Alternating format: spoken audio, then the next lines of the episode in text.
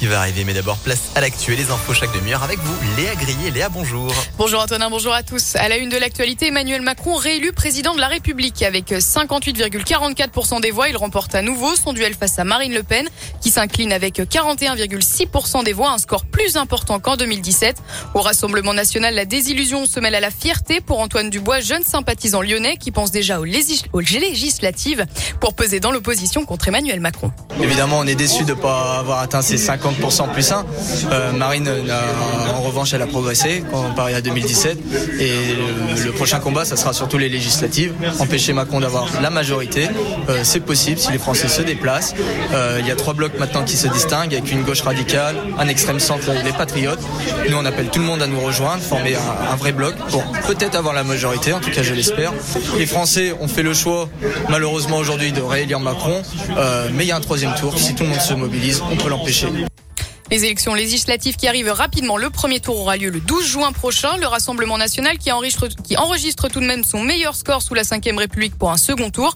Record aussi pour l'abstention. 28% des électeurs ne se sont pas rendus aux urnes hier. Ça n'était pas arrivé depuis 1969. Pour rappel, dans la métropole de Lyon, Emmanuel Macron a enregistré un score de 73,03% des voix. Une très large victoire pour le président sortant, tandis que Marine Le Pen a récolté 26,97% des suffrages. Et du côté de l'abstention dans la métropole, elle atteint les 28 8,27%.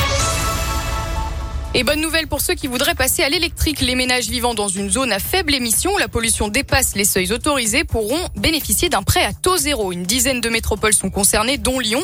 Ce prêt est à hauteur de 30 000 euros. Il concernera les voitures électriques de moins de 2 tonnes 6.